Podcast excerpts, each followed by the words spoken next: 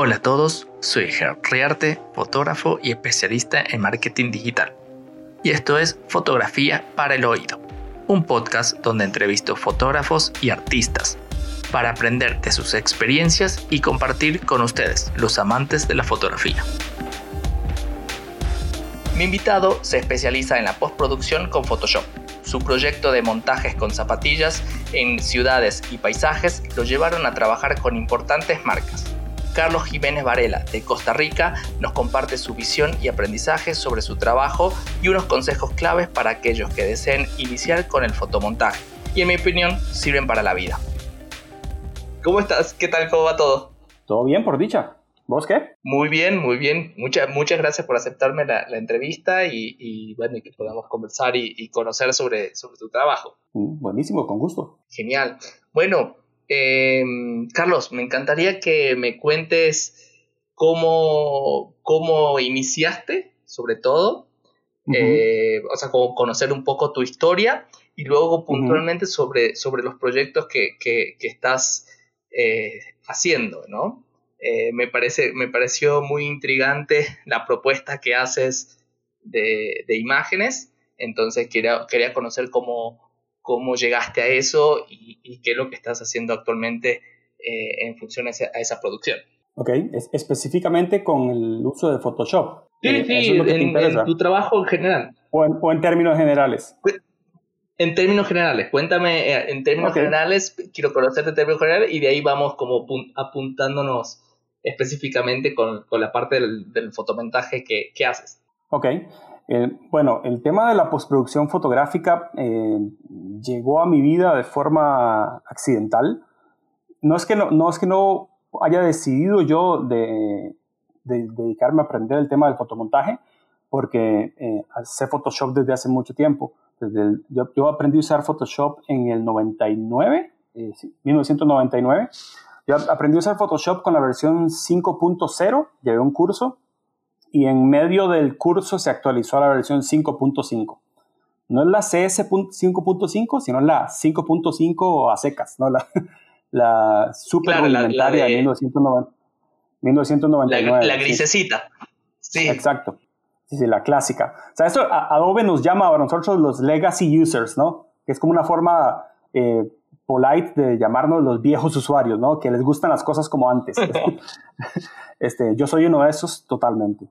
Em, sin embargo, digamos, como yo trabajé en publicidad por un montón de años, el tema de la postproducción fotográfica se volvió como una necesidad. Muchas de las eh, piezas que desarrollábamos eh, requerían de un cierto craft con el tema de, de la postproducción fotográfica y en el equipo de la agencia no había nadie especializado. Entonces yo básicamente me autopropuse para ser esa persona y, empecé a llevar tutoriales y a practicar y a practicar para asumir ese rol yo. A pesar de que yo era el director creativo y técnicamente para eso tienes un equipo de diseñadores, em, en la agencia donde yo trabajaba, pues los roles eran bastante eh, eh, flexibles, ¿no? De que un director creativo no, no simplemente puede eh, proponer las ideas o presentar las campañas, ¿ya? uno puede eh, utilizar o, adoptar roles distintos.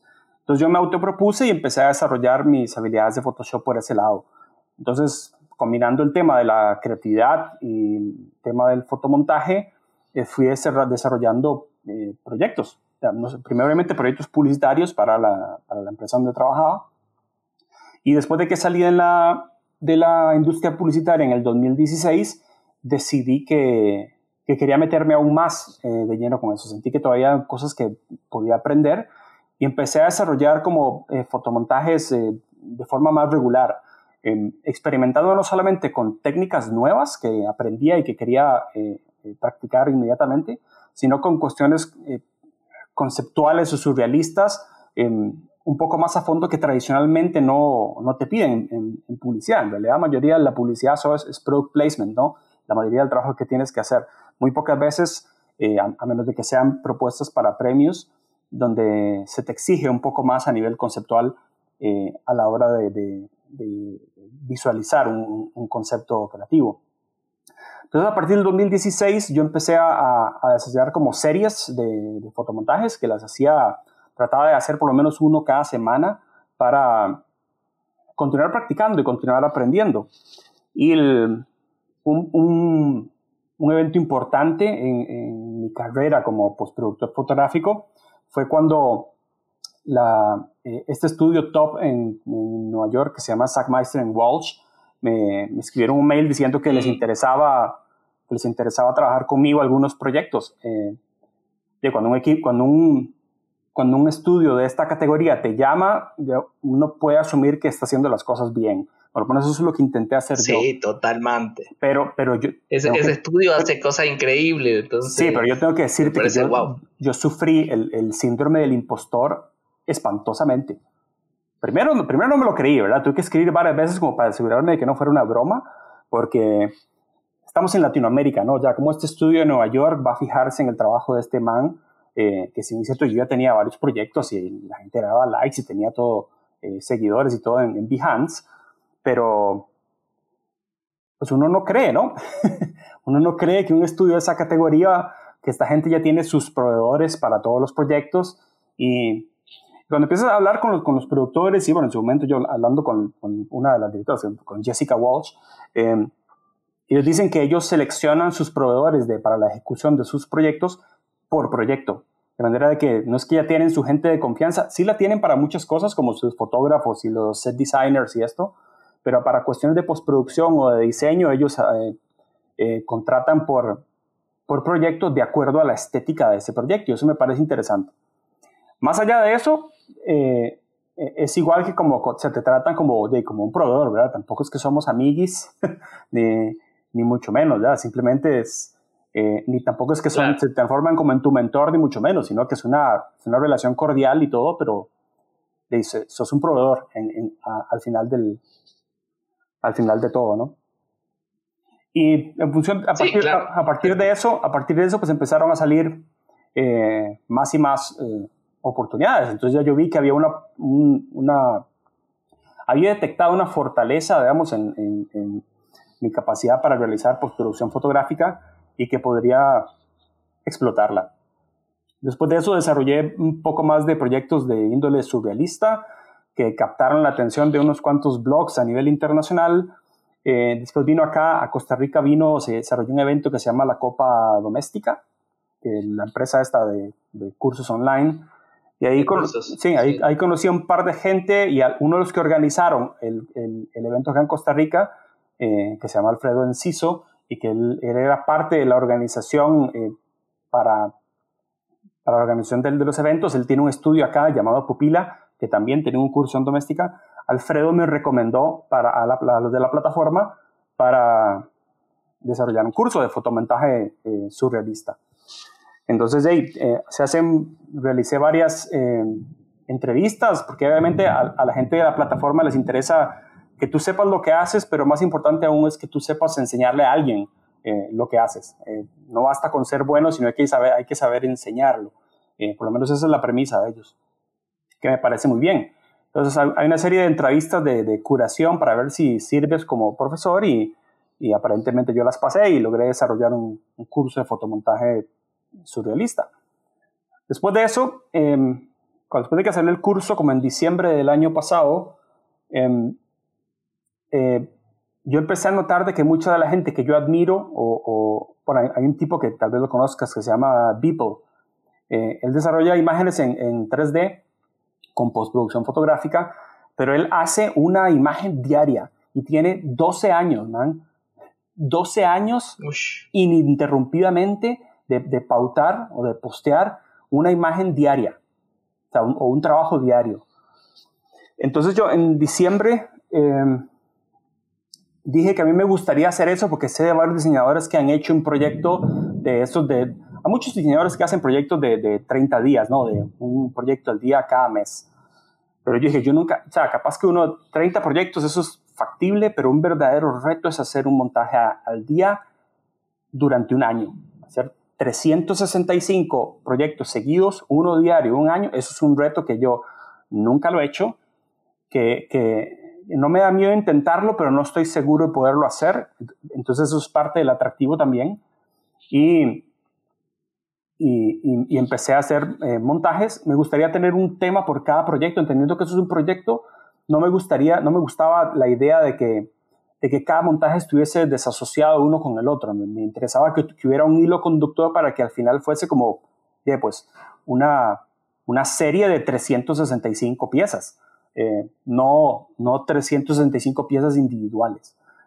Entonces me pareció algo que interesante es combinar algo de lo que más o menos de lo que ya venía haciendo con un, algo otra cosa que me gusta que son los sneakers, las zapatillas deportivas y empecé, empecé, a hacer montajes de carácter medio épico de estas eh, zapatillas, em, eh, agrandando su proporción y colocándolas en distintas partes del mundo. Eh, previo a empezar este, este, este, proyecto de los 365 montajes, había hecho uno de que eran 34 nada más, había hecho uno con cada, con cada zapatilla de los modelos de las Jordan, desde la 1 hasta la 34, o sea, todas las que han salido del, de las zapatillas Jordan. Hice ese proyecto antes de empezar este proyecto grande y con ese proyecto o sea, tuve varias oportunidades de vuelta. Lo, lo, lo cacharon un montón de blogs de, de, fotografía y de diseño. Este, gente de periódicos me escribieron para eh, tener entrevistas para publicarlas en sus blogs, etcétera, etcétera. Y más importante aún, eh, me llegaron varias ofertas de trabajo para eh, gente que quería que yo hiciera eso. Eh, específicamente hacer como su versión de ellos, bajo la marca de ellos, de un zapato en algún lugar. ya sea eran tiendas de zapatillas o la más importante fue uno que hice 10 montajes para esta publicación que se llama Bleacher Report en, San Francisco, que es una publicación de deportes muy, muy grande en, en, Estados Unidos. Entonces dice, iban a hacer las, un reportaje sobre las 10 zapatillas deportivas más caras del mundo, entonces pues tenían sus ideas específicas para cada una de esas zapatillas y me pidieron, a mí me contrataron para hacer los, los montajes. Entonces, como a mí el tema de las zapatillas me gusta, el tema del Photoshop me gusta y tenía esta idea de hacer un proyecto de un año, decidí que ese iba a ser el tema para, eh, para este proyecto anual, de hacer montajes de zapatillas por, eh, por un año. Y esto es lo que, lo que he venido haciendo a, la fecha y, hasta el día de hoy.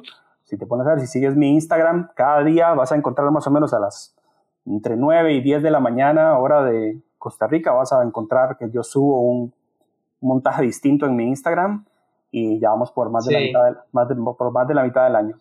No estoy diciendo que esto va a ser eh, mi hook o que esto voy a seguir haciéndolo forever and ever, es simplemente que me comprometí a hacer uno por uno, diario por un año y eso es lo que estoy haciendo. Cuando cumpla ese año, eh, me quedan un par de meses para pensar cuál será el siguiente proyecto, pero por ahora eh, estoy ocupado con eso. En el camino me salen clientes que me piden hacer justamente eso.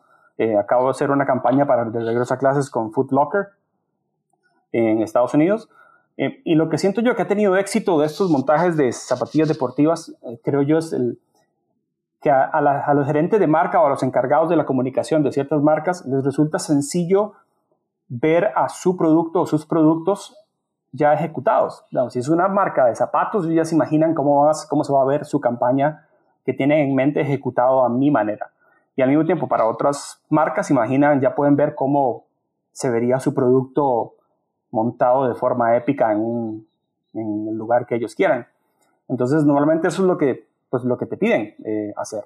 Muy pocos clientes te, te, llaman para pedirte que si vos sos capaz de hacer algo que ellos tienen en la cabeza. Normalmente ellos te llaman porque quieren que, eh, exactamente eso que ya hiciste antes, ¿no? Muy pocos clientes quieren experimentar al grado de que no saben si vos vas a estar, si vas a ser capaz de hacerlo al contrario, ellos quieren ir a la seguro. De hecho, entre más grande la marca, más seguros quieren estar del resultado que van a, que van a obtener. Entonces, por eso te contratan para, eh, para que hagas pues justamente lo que ya has venido haciendo. Te piden siempre que incluyas a veces como cuestiones de, de marca o de branding de ellos extra o adicionales, pero eso es de esperarse, ¿no? En el mundo de la publicidad eso se trata, ¿no? Generalmente la, eh, la publicidad siempre trata de apoderarse del arte, siempre viene en ese orden. Sí, claro. Sí, sí. Hay algún artista que desarrolla algún estilo en particular y después la publicidad lo que quiere es ponerle un logo, ¿no? Eso es todo. Y, bueno, y de eso se trata. Eh, de momento eso es lo que estoy haciendo. Estoy haciendo montajes con, con zapatillas y trabajando otros proyectos para otros clientes. No todos los proyectos que hago, esto, esto cabe recalcarlo, no todos los proyectos que yo hago los publico. Eh, unos porque son por confidencialidad. Hay proyectos en los que los clientes te piden firmar un, un NDA, un Non-Disclosure Agreement, donde simplemente estas imágenes las vas a trabajar, pero no las puedes, no las puedes publicar. Y, ok, sí, sí, ya, claro. todo bien mientras me pagues, ¿no? este, y, sí, sí. Y, hay otros que no se publican porque, ya sea porque yo no estoy satisfecho con el resultado final, si hubieron muchas intervenciones de los clientes, la campaña salió, pero yo no tengo por qué ponerla en mi portafolio si yo no considero que, eh, que haya estado a la altura de mi propio estándar.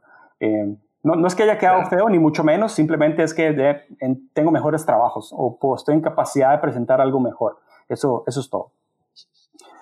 sí, sí, hay veces, hay veces que las opiniones de los clientes, el feedback de los clientes no mejoran el, el, la imagen, sino cumple más sus caprichos que, que en sí al resultado final de la pieza. Sí, sí, hay clientes que simplemente te ocupan para visualizar, simplemente ocupan tus manos, por decirlo así, para, para visualizar su, eh, su versión del, de esta idea y, y, te piden qué hacer. Y, todo bien, o sea, yo voy a pasar la factura igual, yo no me voy a echar ese pleito si no, si no lo considero eh, adecuado. Y la mayoría de las veces en realidad no vale la pena. si ellos se sienten feliz, yo estoy feliz y, y eso es. genial, genial. Y Contame, Carlos, ¿cuánto te lleva? O sea, ahora ya llevas más de medio año publicando una foto diaria de, estos montajes. ¿Cuánto te, cuánto, ¿Cómo viste la evolución de cuánto te lleva entre lo que iniciaste y ahora en hacer una foto diaria? Porque yo no creo que eso sea de cuestiones de minutos. No, no, claro que no. Eh, y si bien es cierto, eh, al principio cuesta un poco más porque en realidad lo que tienes que determinar es el flujo de trabajo. Porque si te pones a ver, hay como cierta estética parecida en la mayoría de los, de los montajes que publico. Eh, eso supone que hay un workflow que me ayuda a facilitar esa eh, homogeneidad entre los, entre los trabajos. Yo, eh, de hecho, yo publico uno al, uno al, día, pero no hago uno al día. A veces hago dos y hasta tres. Hay varios intentos fallidos entre, entre esos. porque yo solo, mi, mi, mi criterio para decir si yo publico un montaje de estos de zapatillas diario es de que si parece que yo lo hice. Si no parece que yo lo hice, prefiero no. O si algo que yo digo es que esto me va a tomar tres horas buscar la foto correcta para arreglar esto, entonces prefiero ni me molesto, mejor arranco otro desde cero. Em, sí, sí, e, esa era, esa era la otra pregunta, si las fotos las tomabas vos o eran como realmente tomabas fotos de de bancos o, de, o, de, otros artistas y trabajaba sobre, sobre ellos. Sí, yo por lo general lo que hago es que... Tanto del paisaje como de la, de la zapatilla. la, de la, de las zapatillas son... Es, es, que varía. La mayoría de las, de las zapatillas son las fotografías oficiales de los modelos que, que, que publica, que hace como un full release cada una de las marcas. En algunos casos, cuando es una zapatilla específica que yo tengo, este, o que he conseguido, yo saco la fotografía en la perspectiva que se necesita. Eh, y las fotografías de los fondos, eh, hay una combinación ya sea de fotos que consigo de forma gratuita en on Splash o, fotos que yo compro con la cuenta que tengo de Shutterstock.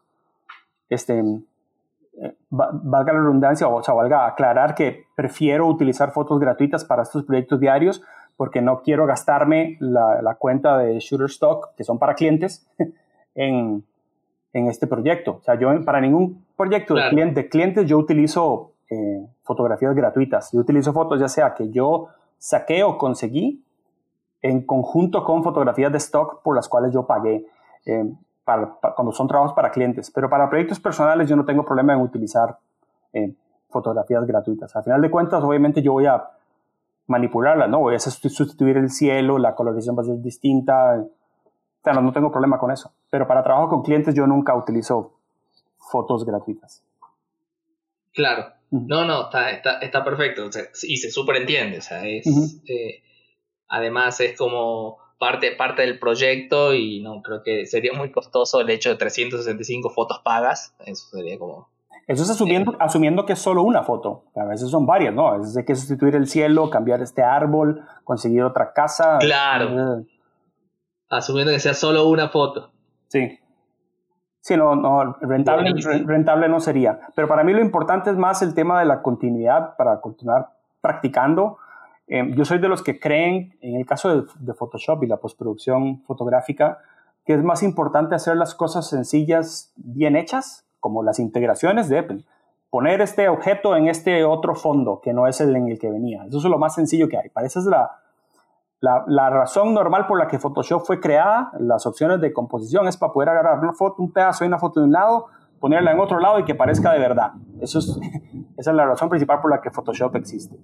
Y, y, yo trato de hacer eso, las cosas más sencillas, lo mejor posible.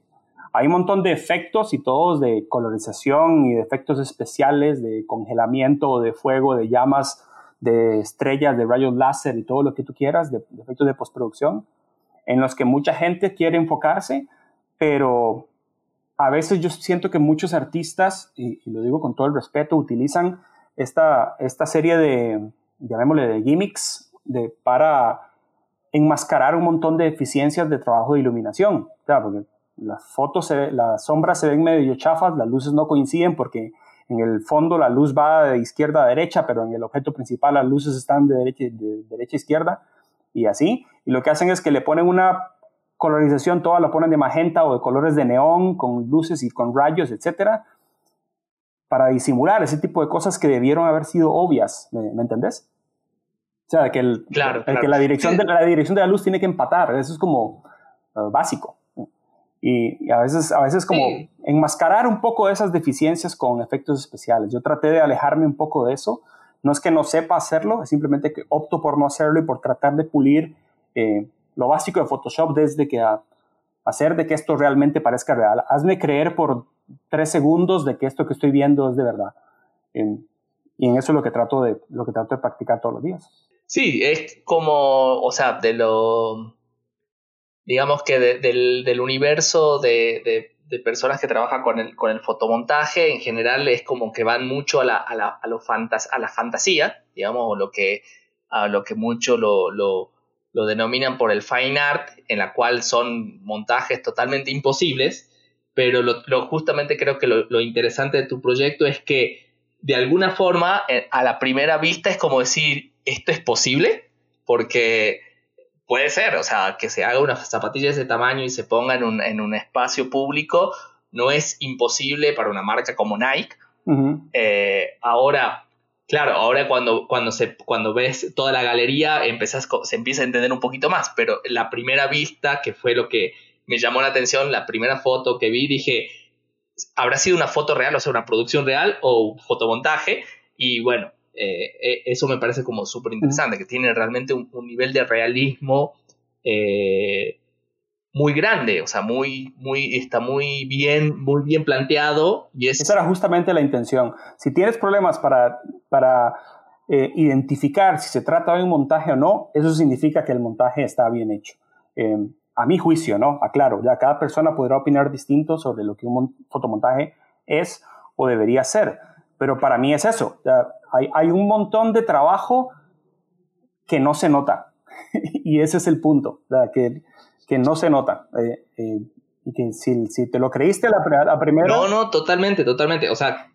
O sea para integrar un, una zapatilla en un, en un, fondo hay, hay de 30 a 40 leyes. Coincido, coincido totalmente. Fácilmente. No es de que... Es, no, claro, eso a mí me parece como... como o sea, creo que a, mí me, gusta lo del fotomontaje, realmente no, no me he puesto en la tarea de aprenderlo eh, tan, tan fuertemente, pero sí, la verdad que a mí me gustaría más llegar a un resultado así, que es totalmente realista, a, lo que a lo que mm, sería como, bueno, el, el fine art, digamos, en, en general, que es como esta ilusión de, de, del montaje, y, estaba viendo, estaba viendo eh, detenidamente la última, la última foto que subiste, esta que es como en un, en un barrio chino, eh, y el proceso que, que subí como segunda imagen, la cual te muestra como la capa de luz y todo eso.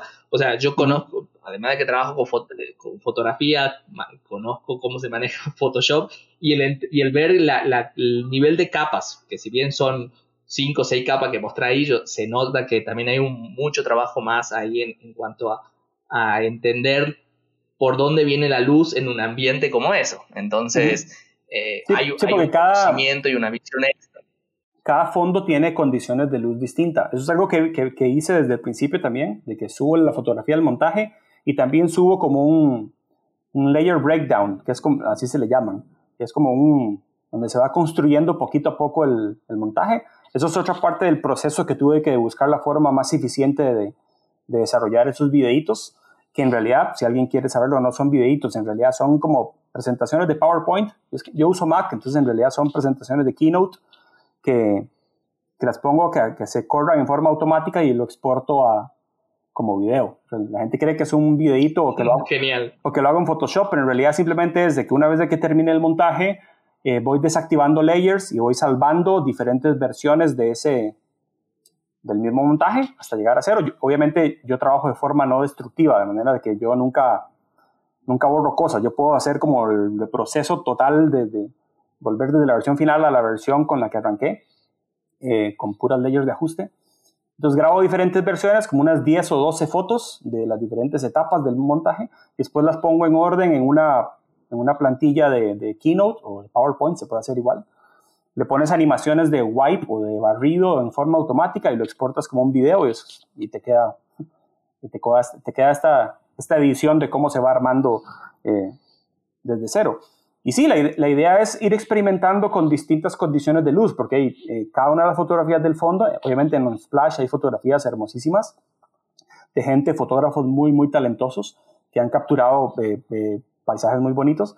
Y la idea es tratar de, de integrar la, la, zapatilla bajo esas condiciones de luz tan específicas. Entonces, cada trabajo requiere técnicas y, y, y habilidades distintas para lograr de que esa la zapatilla se, se ajuste, o sea, se integre eh, de la forma más natural posible a esas condiciones de luz específicas ya definidas por el fondo. Entonces, sobre cuánto tiempo me toma cada uno, pues va a depender de la complejidad de las condiciones de luz del fondo que estoy utilizando. Las, las fotografías que son de, de, día son más fáciles porque es una sola fuente de luz, es el sol y listo, ¿no? Simplemente hay que adaptarse a eso. claro. ¿Para dónde viene la luz? ¿Con qué intensidad y qué temperatura más o menos tiene? y ahí veremos eh, qué tipo de sombra y qué temperatura de color va a llevar la, la, zapatilla. Cuando es de noche es un poco más complicado porque son múltiples fuentes de luz las que rodean al, al, a la zapatilla. Entonces uno tiene que saber adecuar un poco a eso y también los niveles de contraste son diferentes. Entonces hay que tratar de modular para que en medio de tanta sombra y de tantos destellos eh, todavía se puedan apreciar detalles. Eh, entonces sí, o sea, no te podría decir cuánto me tardo, pero en promedio con cada uno podría durar, hay unos que son súper fáciles y que los termino en media hora y hay otros que me puedo durar tres horas eh, fácilmente. El que hice hace poquito, el de, ahorita que, se, que falleció Chadwick de Boseman, el de Wakanda, se llama, es de Wakanda Forever, hay una zapatilla en especial, hay un modelo especial que es como del Black Panther.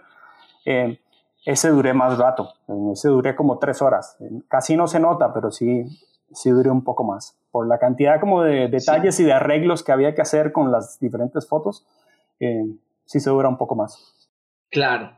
Sí, sí, además el, por el, el, hecho de, la, de dar el efecto de la pisada sobre, el, sobre, el, sobre, lo, sobre los árboles, eso me parece como que no era, no debe llevar su tiempo hay que enmascarar, hay que enmascarar ciertos árboles, sí, y pues colocar a la pantera, esta la estatua de pantera por la catarata, poner a los edificios de Wakanda en el fondo, eh, la coloración es completamente distinta, poner la figura de Black Panther sobre el zapato.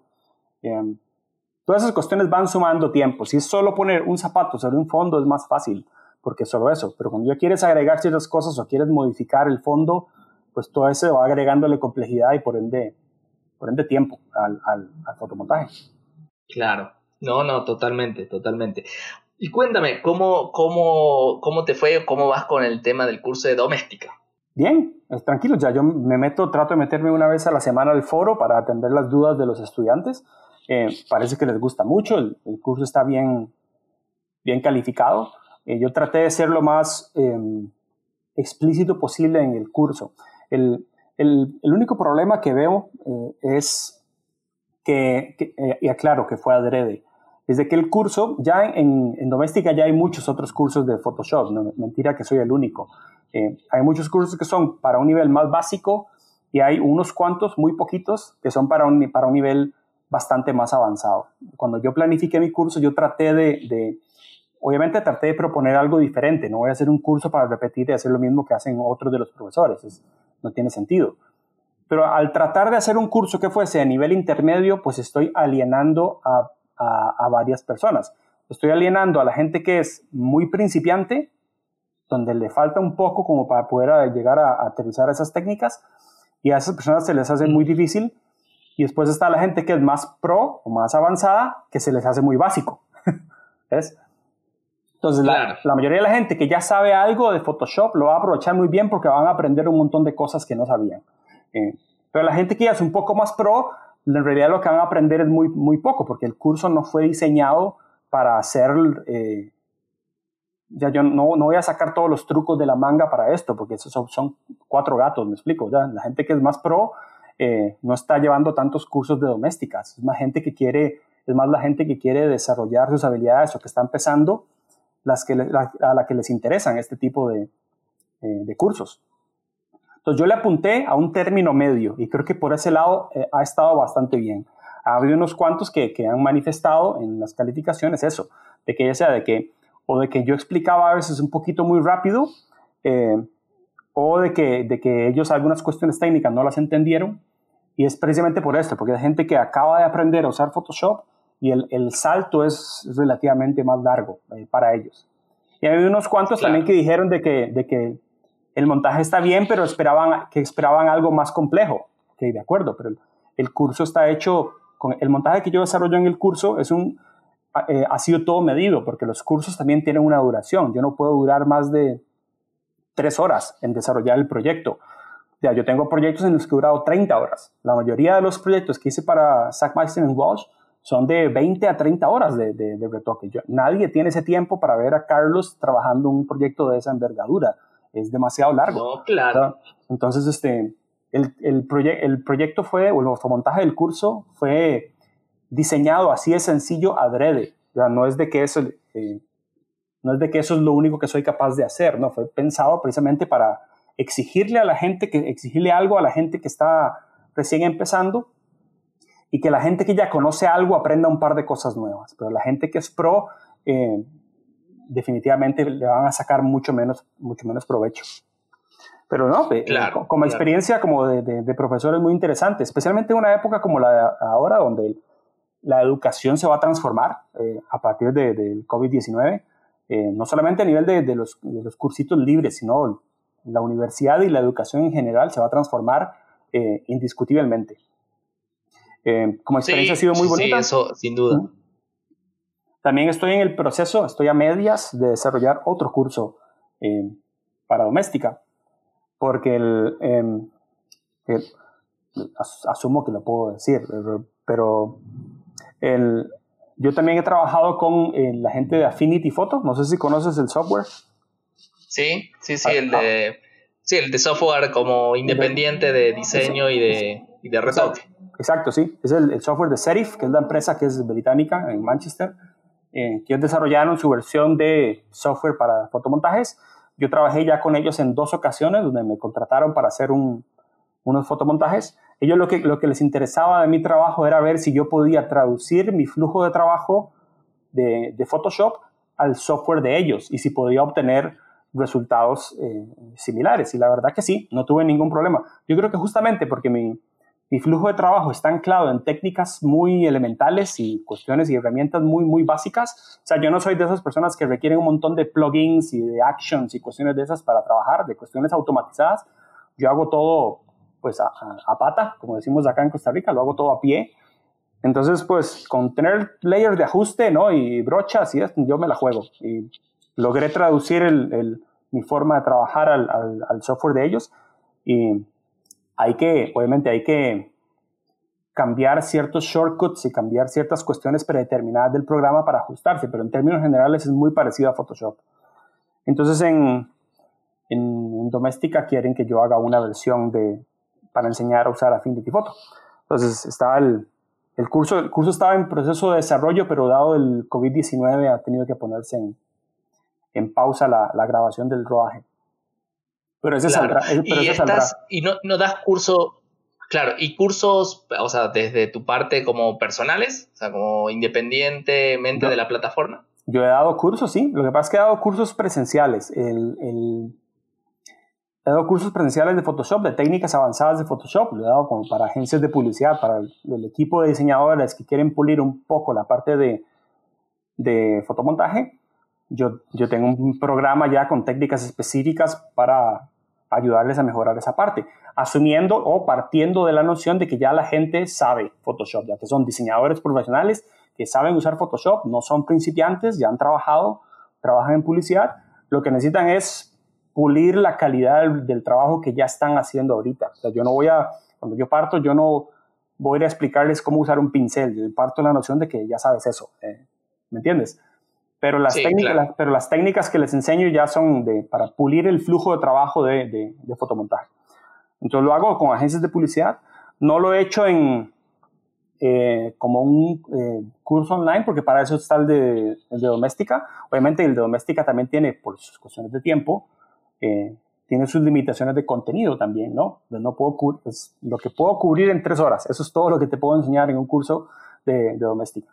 El curso de presencial que, que yo decía era mucho más, mucho más largo, eran cuatro sesiones, creo, sí, un mes, cuatro sesiones de, de, de cuatro horas cada una.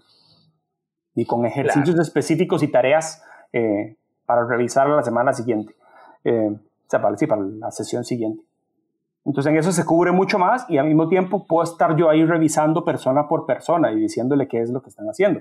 Porque intentar hacerlo, por ejemplo, la gente que hace los, los webinars, que hacen, es difícil que todo, es, una cosa es ver a una persona trabajando y otra cosa es intentar hacer lo mismo que está haciendo otra persona en tiempo real de forma virtual es súper complicado. Especialmente para un profesor es difícil ir revisando lo que 12 o 15 o 20 alumnos están haciendo de forma remota. Eh, a través de un Zoom, imagínate, ya yo revisarle, revisarle la pantalla yo por Zoom en, en, tiempo real a 12, 15 personas, imagínate la cantidad de tiempo que se pierde en eso. No, no, claro. porque las otras 15 personas, las otras 14 personas tienen que estar viendo lo que yo le estoy comentando al trabajo de alguien más. Eh, y es, es, muy complicado. Entonces, estos cursos funcionan mejor de forma presencial porque uno está ahí enfrente. Mientras yo estoy revisando con una persona, los otros 15 o 20 personas están, haciendo, están en lo suyo, ¿no? trabajando respectivamente en su propio proyecto, se ponen sus audífonos y, están trabajando. Y cuando yo voy revisando, pues se hace el espacio en específico y, y como cada proyecto es diferente, con técnicas distintas, eh, eh, amerita ese tipo de intervención o de evaluación individual. Es por eso que los cursos en vivo, eh, virtual, para esto de Photoshop es muy complicado. Eso sin contar el tema meramente obvio de la pantalla, ¿sabes? Si tienes, si tienes una sola computadora es o estás viendo mi pantalla o estás viendo la tuya, una de dos. Entonces es complicado. Sí, exacto. Sí, totalmente, totalmente. Y bueno, y así como, como, para, como para ir eh, resumiendo, resumiendo, ¿cuáles serían como tus cinco tips más importantes para alguien que quiere empezar con el fotomontaje, pero a nivel como profesional, ¿no? Más como a, un nivel publicitario, que es, creo que, que, que muchos mucho lo buscan. Entonces, ¿qué crees que sea como los cinco, cinco, puntos muy importantes a la hora de, de empezar con, con, en esta área? ¿ok? Eh, ¿Te refieres de cinco tips a nivel técnico o a nivel de negocio?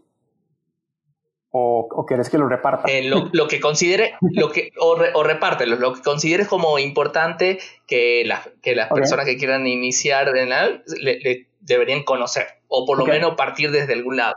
Ok, eh, porque ambas son importantes, ¿verdad? Por un lado está la, el cultivamiento de la habilidad, de las habilidades y técnicas que se requieren para trabajar en esto. Y por otro lado, la parte de, de, cómo trabajar a nivel de negocio de, como postproductor fotográfico. Claro. bueno, o cinco, o cinco de cada una. Si tienes, la, si tienes las diez, buenísimo. Creo que mejor todavía. Tendría que ponerme a pensar, pero te puedo hacer un resumen de ambas, eh, si quieres. Sí, sí, claro. De primera entrada es, eh, empecemos a nivel técnico, porque yo creo que es lo que la gente más tiene control, porque si todos tienen instalado Photoshop, todo el mundo tiene control sobre eso. Uno no tiene control sobre los clientes potenciales o los clientes que no tiene, pero tengo control sobre lo que yo hago. Eh, con, respecto a, con, respecto a, Photoshop, es algo que yo he notado montones en la gente es de que tienen, por ejemplo, hay una gran montón de gente que me pregunta que qué versión de Photoshop estoy usando. Pues yo tengo, yo pago las, la suscripción mensual de, Photoshop. Este, la de Affinity Photo no la pago porque me la regalaron, como trabajé con ellos me la regalaron, pero la de Photoshop sí la pago mensualmente. Entonces, cuando me preguntes que qué versión estoy usando, estoy usando la más reciente. Así de sencillo, porque se instala sola. Eh, y, pero la gente que te pregunta eso es porque a veces tienen una versión eh, más vieja. Sin embargo, eh, gente que no se preocupa por ver las cosas que cuando actualizan el software, de qué cosas trae el software nuevo que pueden incluir en su flujo de trabajo. Eh, las razones por las cuales la, gente de Adobe hace actualizaciones importantes en el software es para hacer cuestiones y, procesos un poco más sencillos. Y yo siento que mucha gente no le está sacando provecho a eso. O sea, como que les gusta tener la versión, mucha gente tiene la última versión, al igual que yo, pero hay un montón de features nuevos que vienen y que no los usan. O sea, que siguen utilizando desde la misma, desde, que estaban usando la versión CS5, por ejemplo. ¿ya? Y siguen, tienen la versión, más nueva, la, versión más nueva del software, pero siguen trabajando como si tuvieran la versión vieja. Entonces es, uno, es una oportunidad desaprovechada. O sea, cada vez que hay una actualización importante, cada año Photoshop hace un evento importantísimo que se llama Adobe Max, de este año, por cierto, es ahorita en octubre, el mes que viene, y va a ser todo virtual. Hay un montón de, van a ser realmente la presentación de las actualizaciones del software y de las, hay clases y todo esto que va a ser gratuito y virtual por el tema del, COVID. Antes era presencial, era un centro de convenciones en, en Los Ángeles, pero este año por el tema del COVID va a ser virtual donde explican cuáles son las actualizaciones que le hacen a todo el paquete del, Creative Cloud, incluyendo Photoshop, Illustrator eh, todo. Entonces, eh, es como, si, vas a, si tienes la versión más moderna del software, es investiga qué cosas tiene nueva y qué cosas de las herramientas nuevas que incorporaron puedes ir vos incorporando en tu flujo de trabajo para hacerlo más optimizado y más rápido. Es increíble la cantidad de, de, tiempo que te puedes ahorrar si, si, empiezas a utilizar algunas de las herramientas nuevas. Eh, entonces, eso por un lado, de que ya si tienes la versión moderna del software, trata de sacarle el provecho que para eso es y para eso, y para eso lo tienes. Después, eh, hay montones de cuestiones de Photoshop que uno puede mejorar Photoshop sin usar Photoshop. Y es eh, aprender a ser un poco más observador del comportamiento de la luz.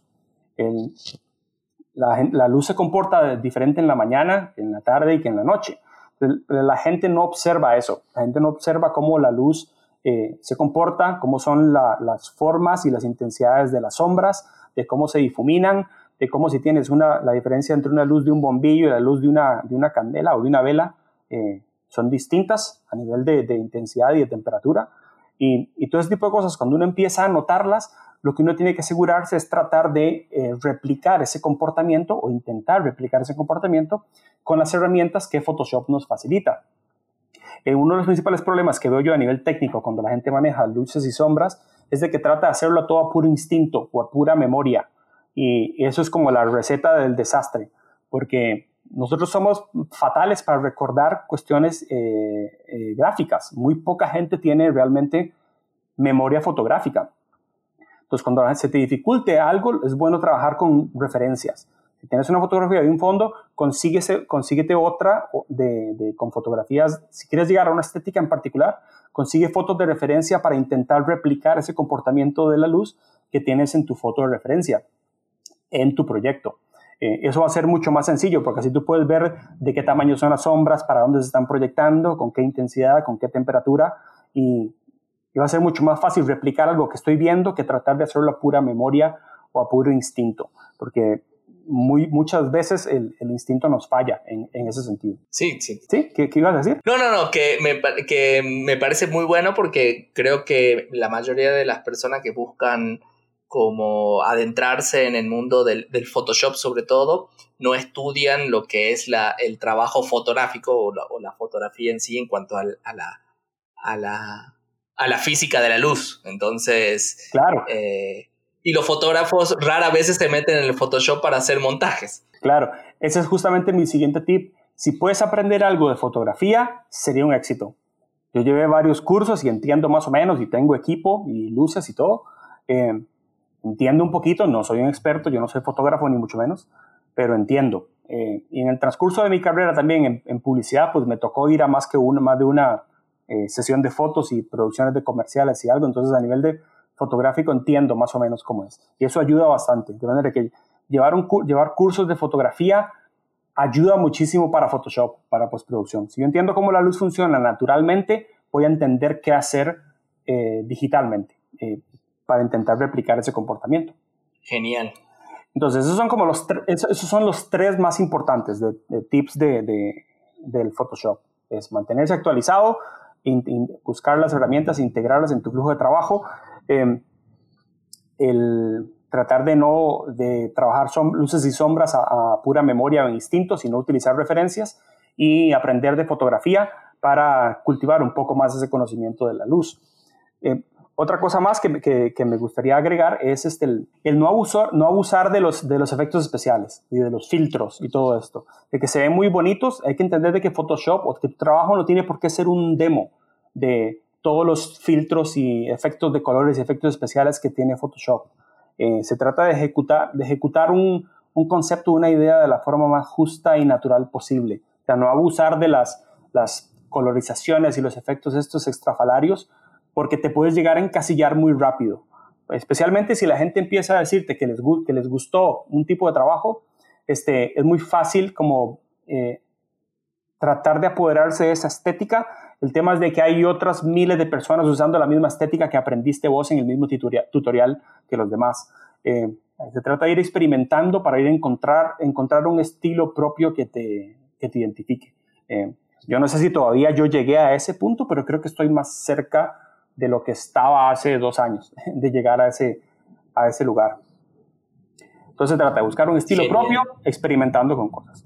Con respecto al tema del negocio, algo que eh, precisamente que estos proyectos con las zapatillas me han resultado eh, útiles o, que he aprendido al respecto, es, de, es eso, de que si dentro de tus proyectos tú incluyes algún producto, eso es automáticamente es, comercialmente más rentable que los proyectos meramente artísticos, porque aún cuando eso es una, qué sé yo, una fotografía de una chica con alas de ángel eh, rodeada de libros voladores, que es como la típica fotografía conceptual de fine art, de, fine art, este, a un cliente le resulta muy difícil imaginarse el rol que juega su producto en una imagen de ese tipo.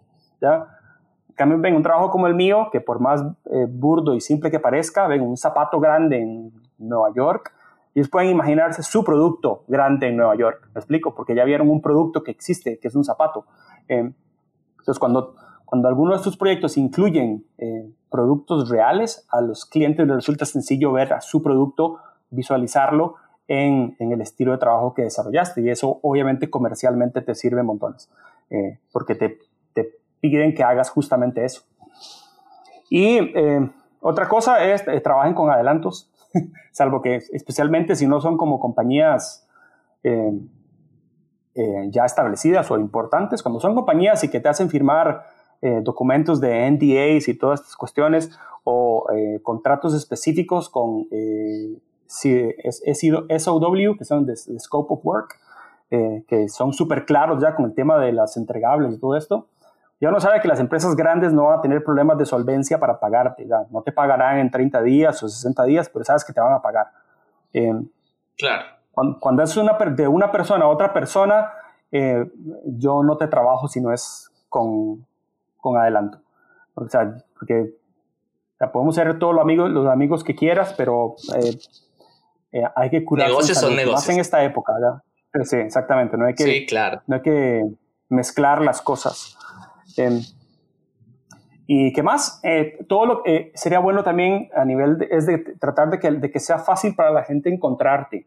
Yo, yo trato de que toda mi, mi, todas mis, redes sociales tengan pues la misma imagen, tienen pues el mismo loguito este de mi nombre que dice eh, Carlos. Yo prácticamente no tengo, bueno, la única cuenta que tengo que es como más o menos personal, porque casi nunca posteo nada, es la de Facebook. Ya tengo una página de Facebook, pero yo casi que todo lo que, lo que publico en Behance, en Instagram, eh, todo esto, y bueno, en mi website, es, es, todo de índole profesional. Es como justamente que hablamos de no mezclar eh, personal con profesional. Para la gente tiene que ser fácil encontrarte a vos como profesional. Si quieres que te contraten, eh, si vos pones en Google Carlos Jiménez Varela, te voy a salir yo con un montón de links a mi trabajo y todo. Eh, de, nivel, a nivel profesional. Muy raro te va a salir algo mío a nivel personal.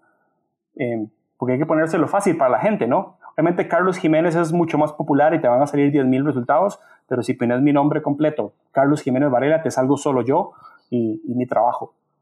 Y eso es algo que me ha tomado un rato entender y, cultivar.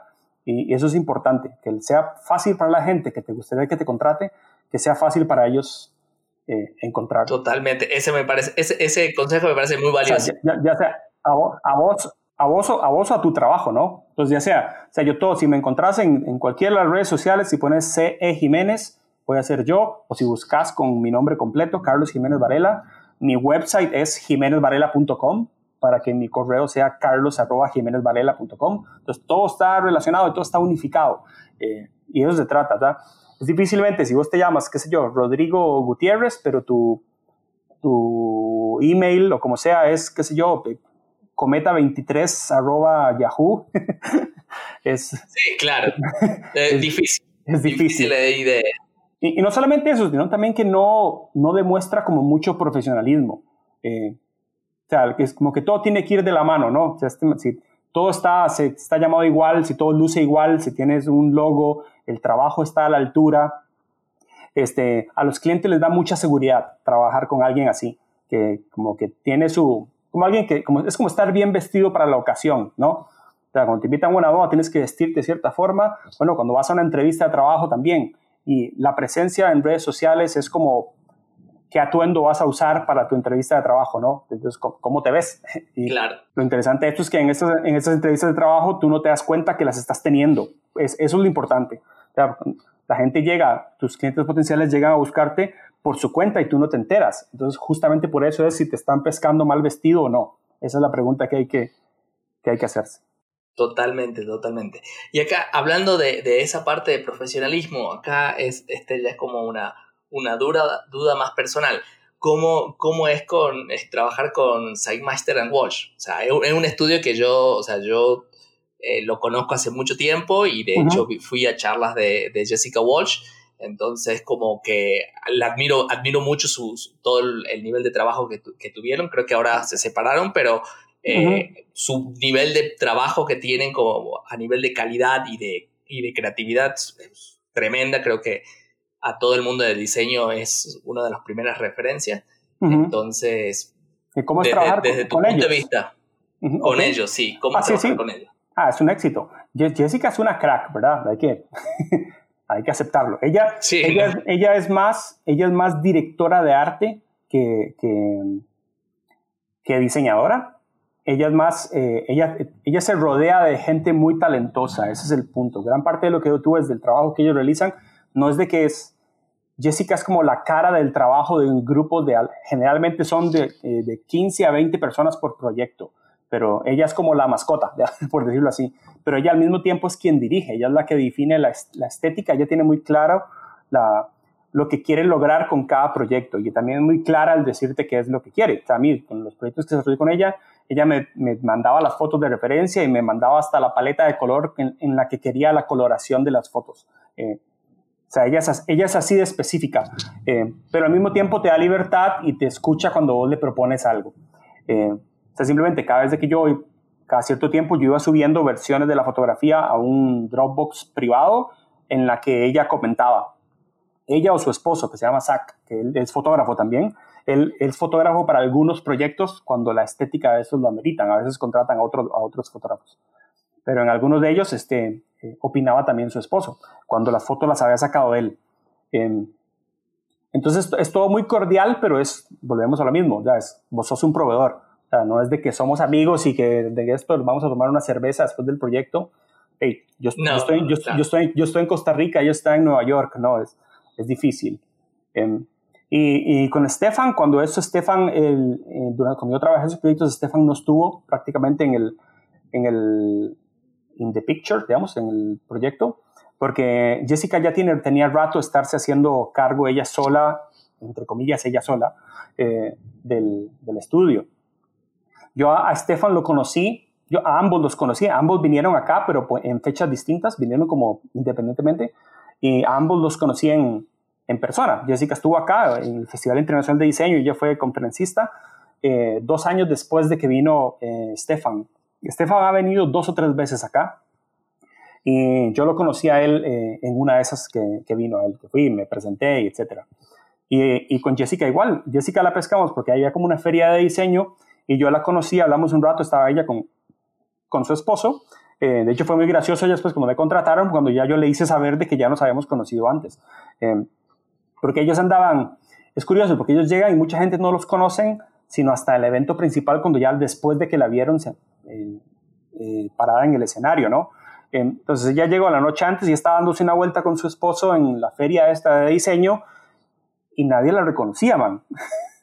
Como que nadie sabe quién es, nadie la reconoce, entonces yo fui a hablar con ella, aprovechando la oportunidad, porque después de que esta man se pare a hablar y que muestre su trabajo, apenas salga nadie la va a dejar tranquila porque ya, ya saben quién es entonces, yo entonces yo aproveché la, la, la, noche anterior que ella llegó para hacer la prueba de sonido y el reconocimiento de la zona esto, que yo, andaba por ahí y, estuvimos hablando un rato con, eh, con ella.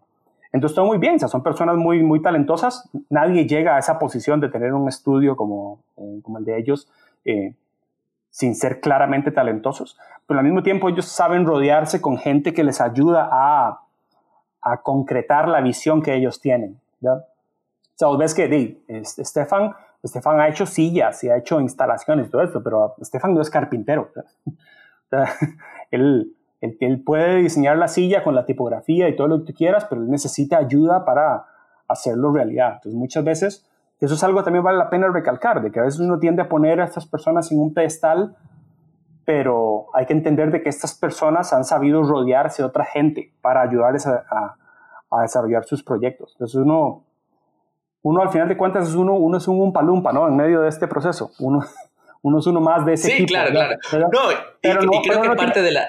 Pero uno no tiene por qué darse por menos. el, el, trabajo está y si te contrataron es porque ellos consideraron que estás a la altura de, de desarrollar un proyecto del calibre de ellos. Sí, totalmente, totalmente. Creo que, bueno, por lo menos desde mi lado, yo los, yo los admiro a nivel de justamente de productores de, de, piezas tan, tan emblemáticas para el diseño o para la, para la línea estética, digamos, de, de los últimos 10 años, pero porque no, no, solamente, no porque ellos se sienten a hacerlo justamente, sino porque tienen la capacidad de que un cliente le pague para hacer las, las locuras que hacen. O sea, esa, es, eso lo, me parece a mí lo admirable. O sea, alguien que tenga, que tenga la capacidad de poder venderle a un cliente, que es lo que, un poco lo que vos decías. Eh, es más fácil para los clientes que te paguen sobre un proyecto que ya está hecho y, y a imaginar su producto, pero me parece que en el, por el lado de ellos venden algo que nunca se, que no lo han hecho. O sea, es como,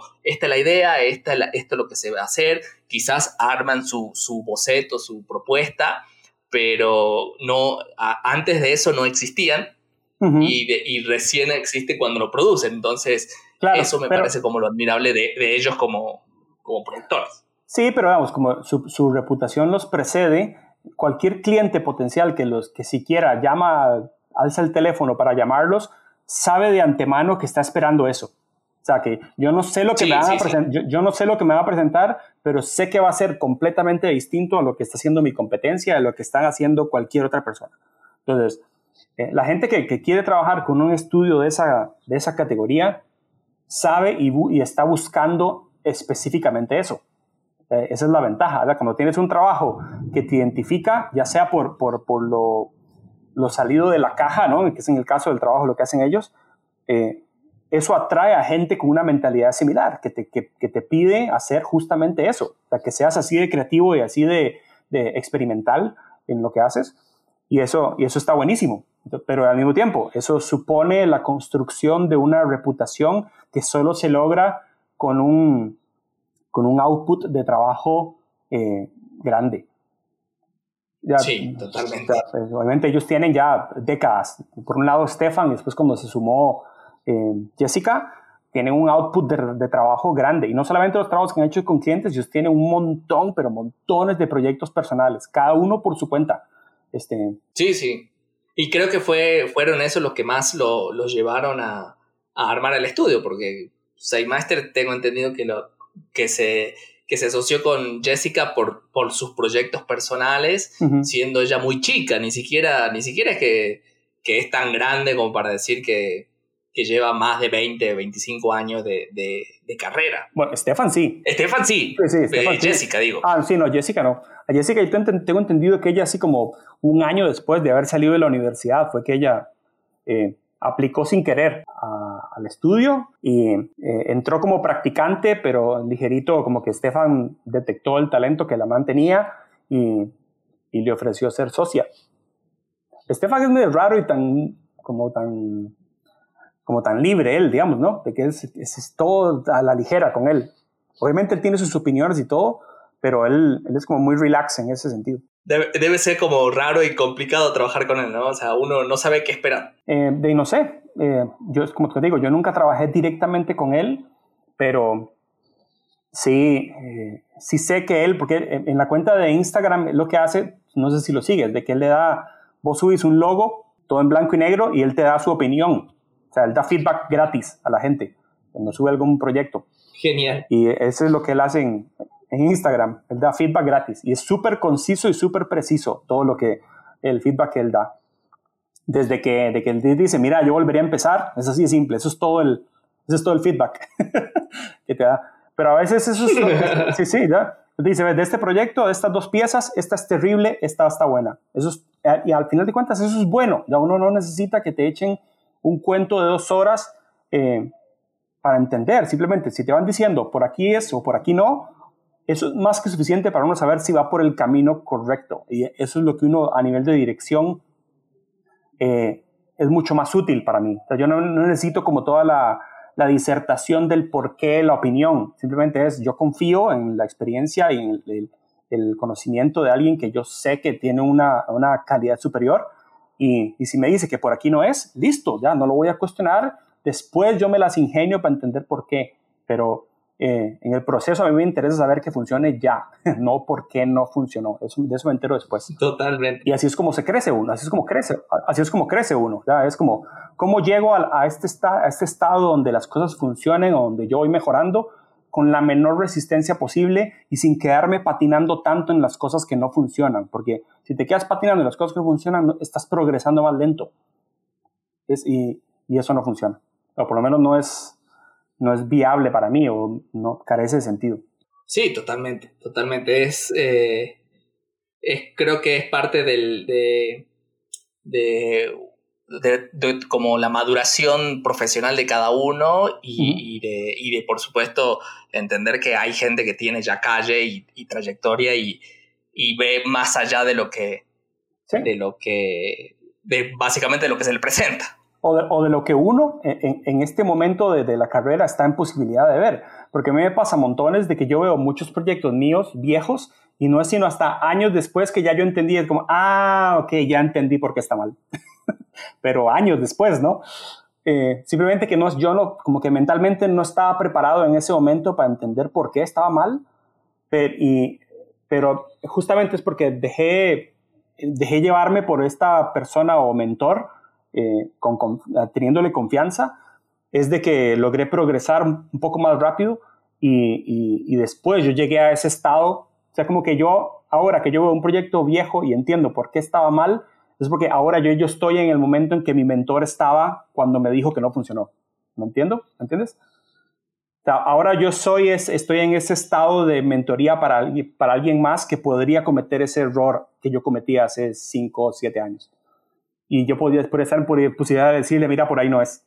Claro, totalmente. No, no, eso eh, eh, eh, obviamente es parte de, la, parte de la maduración y también esas cosas de, que a mí sí me parece como importante y está, y está bueno como buscar el tema, eso, justamente la, la, mentoría sobre, sobre lo que estás haciendo. Y ahora es mucho más fácil que nunca tener mentores, porque vos ves un tutorial de alguien en YouTube, esa persona mientras está enseñándote el tutorial, esa persona está siendo tu mentor. Capaz que no vas a tener eh, feedback eh, eh, inmediato, pero cuando estás aprendiendo a alguien, estás recibiendo mentoría. yo creo que la mentoría se ha vuelto ahora más proactiva, donde es uno como estudiante o aprendiz el que tiene que estar buscando mentoría constantemente pero no necesariamente tiene que estar acostumbrarse a que tiene que recibir feedback inmediato, pero se trata de estar consiguiendo asesoría eh, constantemente, hay que ser proactivo y no pasivo.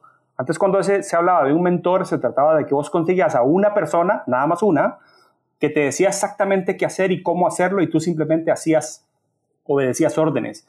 Ahora es al revés, ahora es uno el que tiene que buscar, de acuerdo a lo que a uno le interesa aprender o mejorar, a buscar a la persona ideal o, apta para explicarte eso que tú necesitas. Y al mismo tiempo uno tiene que ser proactivo para ver si está entendiendo la forma en que te lo están explicando y tratar de adoptar ese conocimiento para después moverte al siguiente mentor, ¿no? Para, para ahora aprender esto nuevo que me interesa, cuando ya aprendí algo antes. Esa, esa proactividad es bien importante ahora. No, fantástico. Me parece, me parece buenísimo. Es, lo que acabas de decir es... Eh, creo, creo que define, define en sí un poco eh, lo, que, lo que la. Hoy, hoy en día lo que se está buscando y que quizás no lo están entendiendo. O sea, el hecho de, tener estas posibilidades de aprendizaje tan, tan variadas, eh, quizás se lo está tomando demasiado a la ligera y creo que falta la maduración de eso, pero este, esta visión es, es como súper clara y súper eh, concentrada al crecimiento personal. Claro, y esa, es, y esa es porque no, no nos vamos a devolver, ¿no? La, la, forma de aprender ahora es esta. yo tengo que buscar a mis maestros por mi cuenta, a quien yo considere que, que, esta persona hace bien algo, entonces yo voy a tratar de que esta persona me enseñe a hacer eso, y una vez que ya lo aprendí voy a moverme a, a otra necesidad de educación y tratar, voy a tratar de buscar el proveedor de educación específico para eso ya no es como antes, porque antes era que yo me meto en la escuela y el profesor que me tocó es el que es y tengo que aprender de él, ya sea si esa persona sea buena o mala o como sea. El, el programa es ese, tampoco está hecho a, a mi, tampoco fue creado para mí, ¿no? Fue creado de forma estándar, el modelo de educación fue creado para generar eh, personas educadas de forma estándar. Ningún programa de educación está hecho para uno mismo o de acuerdo a las habilidades o talento o gustos siquiera eh, de uno. Ahora en el siglo XXI y con la, tecnología y lo que ha puesto en evidencia el, COVID es de que ahora sos vos, uno es el responsable y, dueño de, la educación que quiere tener y, la puede conseguir, eso es lo mejor de todo. antes, cuando no existía Internet, ¿qué posibilidad tenía uno de, de recibir eh, ayuda o tutoría de alguien como Sackmeister en Walsh, o la gente de Saint Seven en, en, Inglaterra. Y ahora uno puede contactar a esas personas. Tan fácil como escribir un correo. Sí. Antes eso no existía. Esas posibilidades ahora de, de, de, conexión eh, y de recibir feedback o de aprender de ahora, porque mucha gente que es muy buena y hace tutoriales gratis, además, porque la, información es gratis ahora, eso es lo mejor. O por lo menos eh, no es tan costosa. Imagínate lo que te costaría a uno. Eh, ahora uno puede llevar cursos en Harvard eh, online y son pagables. Eh, qué sé yo, cuestan, qué sé yo, 1.200 dólares. Pero de 1.200 dólares a tener que agarrar un, y hacerlo en línea, a tener que pagar tiquetes de vuelo y hospedaje en Boston y, y el tuition y toda la cuestión que paga, que te costaría normalmente 25 mil dólares sacar un curso, ahora lo puedes hacer por mil. O sea, el, costo de la educación ha, bajado montones, pero la calidad no, eso es lo, eso es lo bueno. Hay que tratar de sacarle provecho a eso. Y bueno, yo particularmente yo sigo haciéndolo. Yo cuando hay un curso que me interesa, yo, yo, yo pago por él. Si yo siento que me va a resultar, eh, lo hago.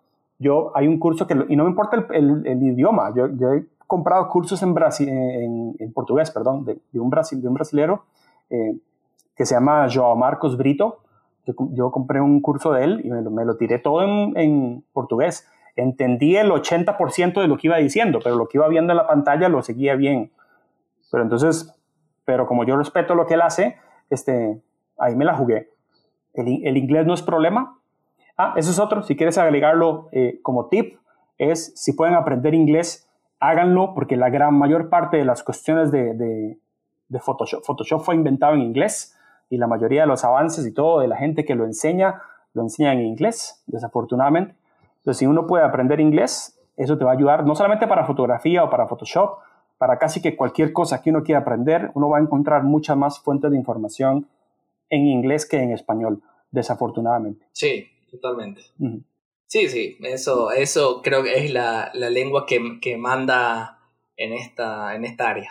Sí, pero las posibilidades están. Uno puede aprender de montones, de montones de gente, uno, uno es dueño de su horario, uno no, no, no, ya que no tienes que estar físicamente en algún lugar, ya uno puede sacar el tiempo que uno tenga disponible para, para practicar y para, para aprender.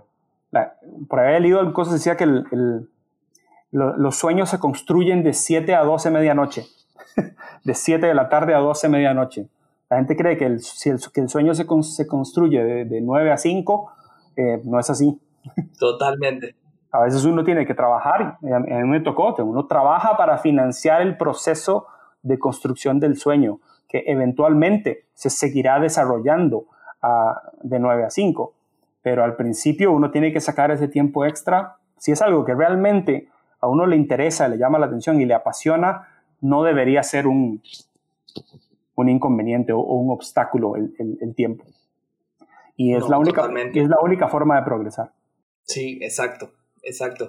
Buenísimo, Carlos. Me encantó escucharte. Eh, muy inspirador, muy inspirador tus palabras y, todo lo que, todo lo que eh, me compartiste. Eh, te, agradezco muchísimo y bueno, la verdad que espero, espero tengamos otra oportunidad de, conversar. bueno, yo encantado. seguiré viendo tu trabajo. Yo no sé si será inspirador o no, yo simplemente te digo lo que yo sé, porque siento que es la obligación de uno compartir lo que sabe. y es de lo que me preguntaste, eso es lo que yo sé. y no puedo hacer más que decirte. fantástico, fantástico. Muchísimas gracias. Carlos. Perfecto, Ger. Entonces estamos, estamos hablando. Gracias. Listo. Bueno, hasta luego. Esto fue todo, espero que te haya gustado el episodio tanto como a mí. Puedes ver el resumen y algunos de los trabajos de mi invitado en mi sitio web gerriarte.com slash fotografía para el oído y escuchar todos los episodios en Spotify, Apple Podcasts y Anchor.fm. Antes de terminar, te pido un favor si te gustó el episodio, comparte en tus redes o suscríbete al newsletter para recibir novedades del podcast y mis proyectos. Chao.